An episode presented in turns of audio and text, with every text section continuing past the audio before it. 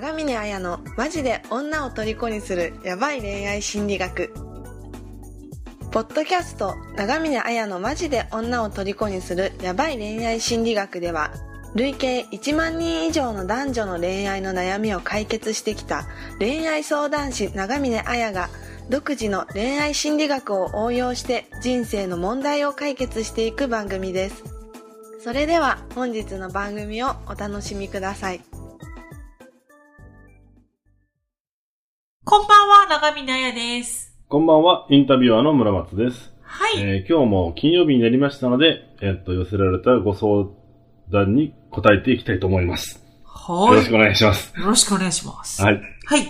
えー本日の、えっとご相談者は、えーラーメン太郎さん25歳からのご相談です。はい。えーラーメン太郎、かっこ仮名と申します。仮名ってわかりますけどね。おわかりますね。すいません。いきますね。ウェブサイトを拝見してえーご連絡させていただきました。お恥ずかしながら25歳にもなって女性と交際したことが一度もなく、彼女いない歴、年齢です。うん。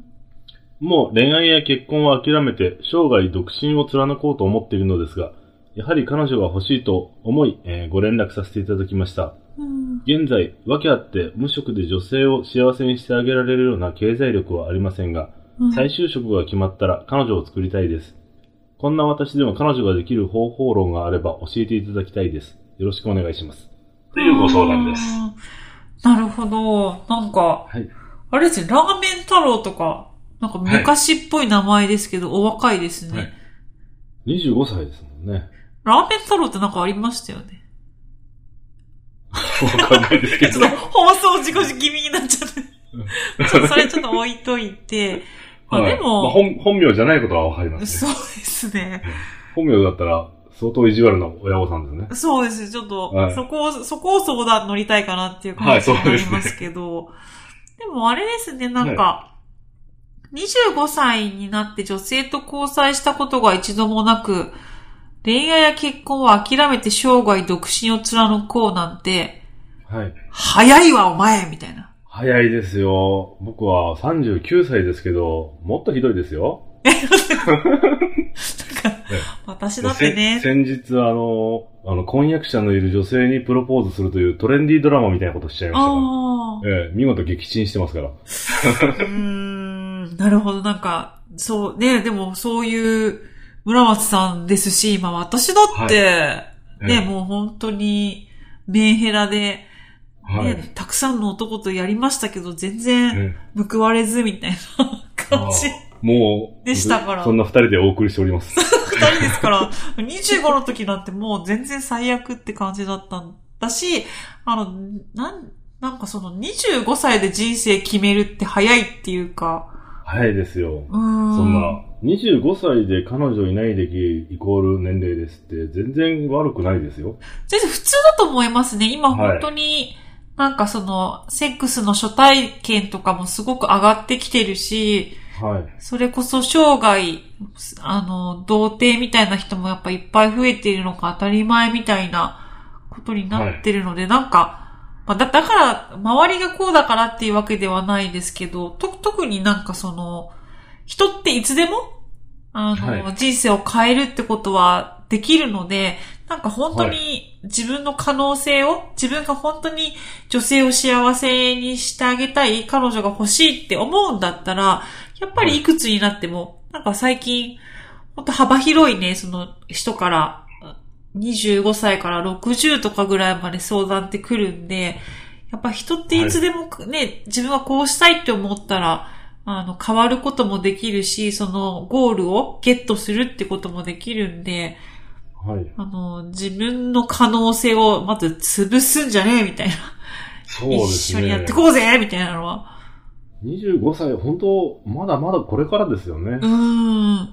ええただでも25年間彼女がいないってことは、その、どういうふうに、彼女の作り方がまだわからないというか、あれなんですよねん。そうですね。なんか、あと思うのが、まあ、えっ、と、結構そのラーメン太郎さんが言ってるのとか、他の人も彼女を作る方法？なんか、はいそういう手法とかテクニックみたいなところが手に入ったら、まあ、うまくいくっていうふうに、あの、思っはい。ている人って多いんですけど、あの、まあ、もちろんその、なんて、方法論っていうのも大大事だとは思うんですよね。はい。ただなんかそれ以上に、あの、じゃああんた、どういうゴールを目指しているのかっていうことをやっぱ設定するってすごく大事なんですよね。自分が目指している方向性、自分がこういうことを本当に得たいんだっていうゴールが決まっていれば、はい。それに対してできることって、はい。いくつも、あの、し自分でも考えられるし、人に聞いても、自分はこういうことを達成したいんだけど、どうすればいいのって、いろんな人に聞いていくってこともできるので、はい。別にその、彼女ができる方法論よりも、あの、どういう、どういう関係を相手と結びたいのか、どんなパートナーシップを築きたいのかっていうゴールをきちっと明確に設定する。で、本当に俺はこれを叶えたいんだっていうふうに思えば、人って行動するんですよね。はい。うん、だから、あの、方法論よりも、まず、自分が本当に得たいパートナーシップっていうのを、しっかり設定するって大事だと思うんですよね。はい。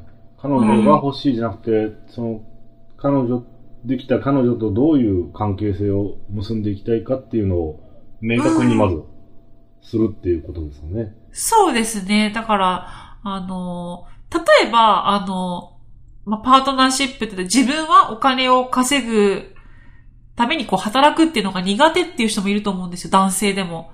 はい。で、もう、その子育てとか家事に専念して、奥さんは外で働いてほしい。そういう、僕はすむしろ専業主婦をやる。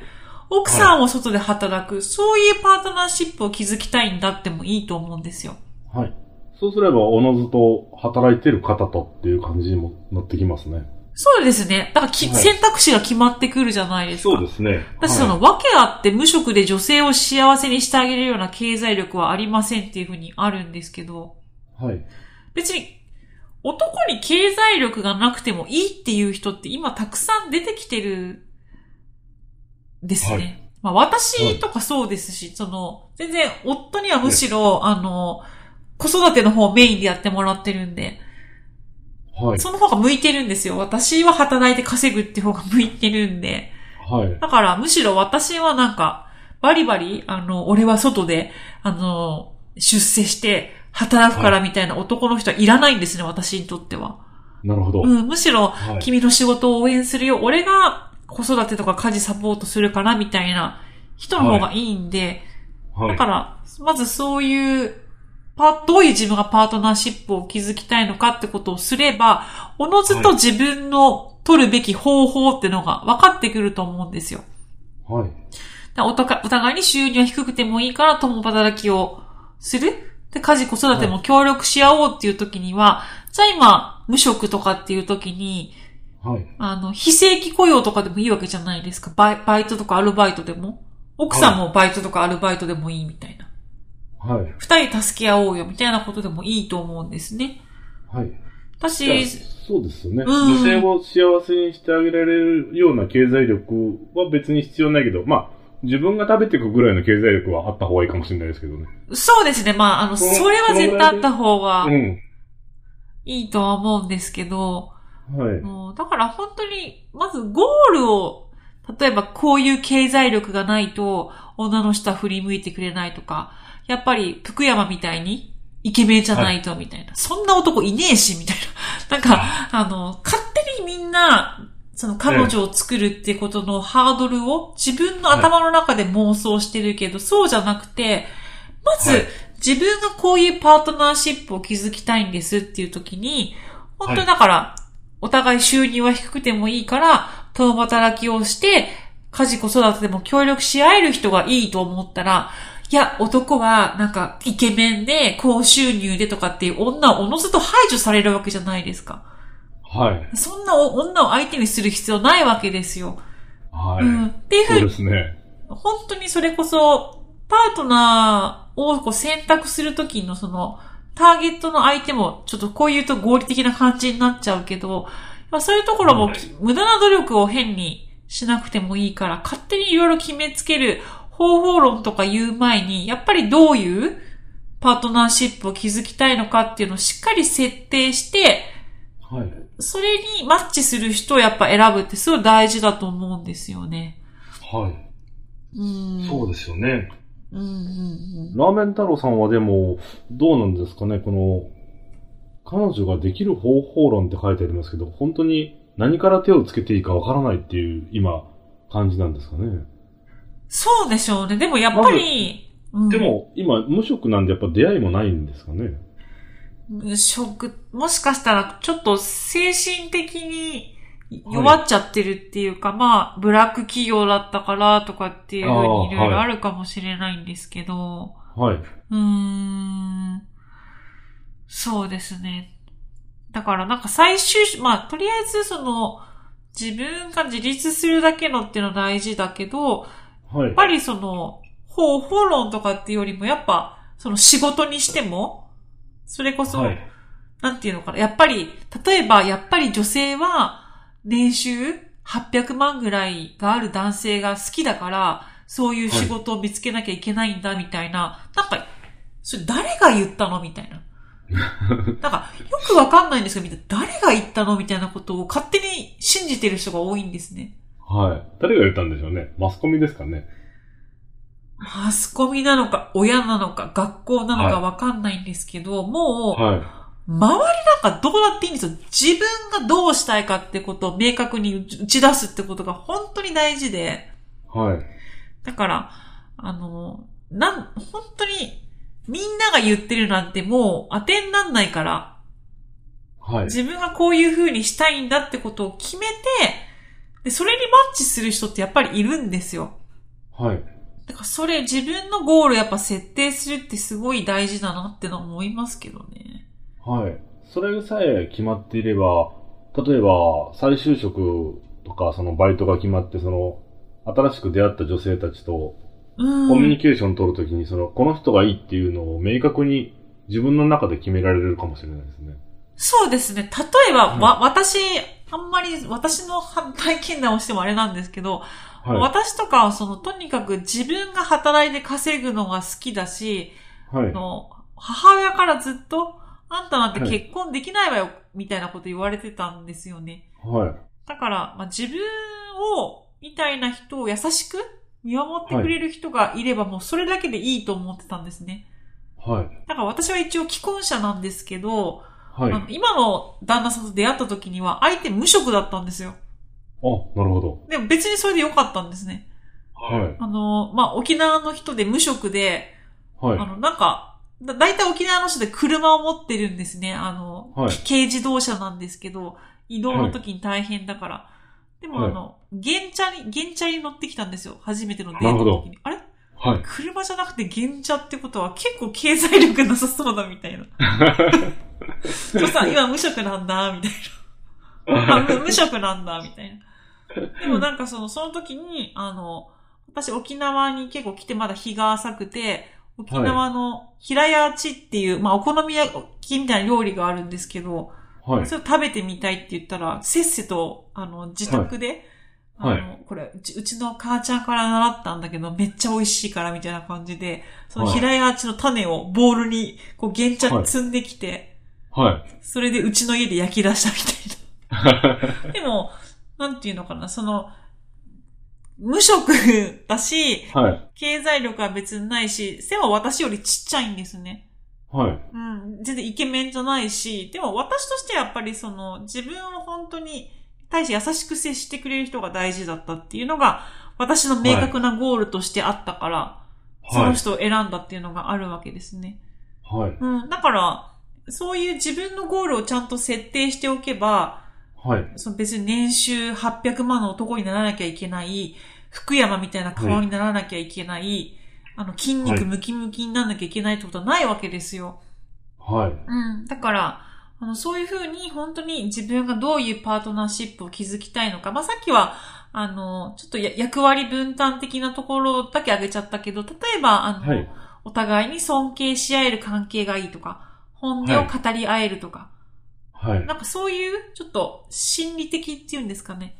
はい。心の面のつながりのところも明確にして、はい。かつその婚活アプリとかやってる人は、そういうところを出した方がいいですね。本当に。あ、どういうつながりを作りたいのかっていうのをはい。発信していくというか。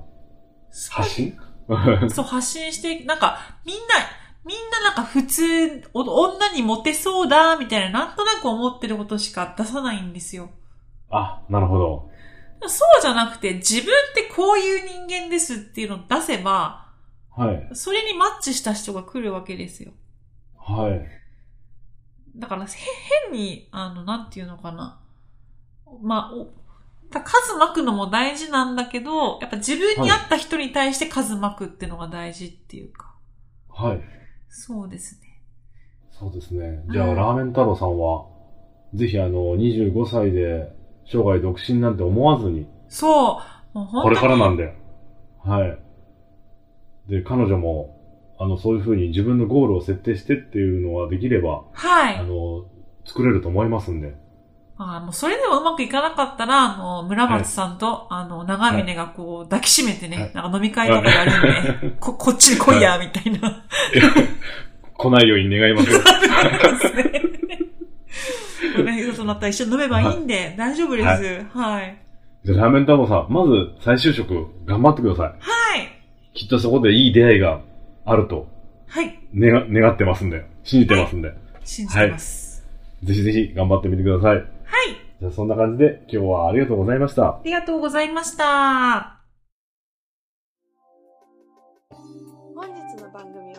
かでしたか？番組を聞いていただいたあなたにプレゼントがあります。インターネットで長峰彩と検索すると長峰彩のホームページが表示されます。そちらにお名前とメールアドレスを入力していただくと長峰彩がマジで女を虜にする恋愛心理学について解説した音声プレゼントを受け取ることができます。必ず受け取ってくださいね。それでは次回の放送をお楽しみください。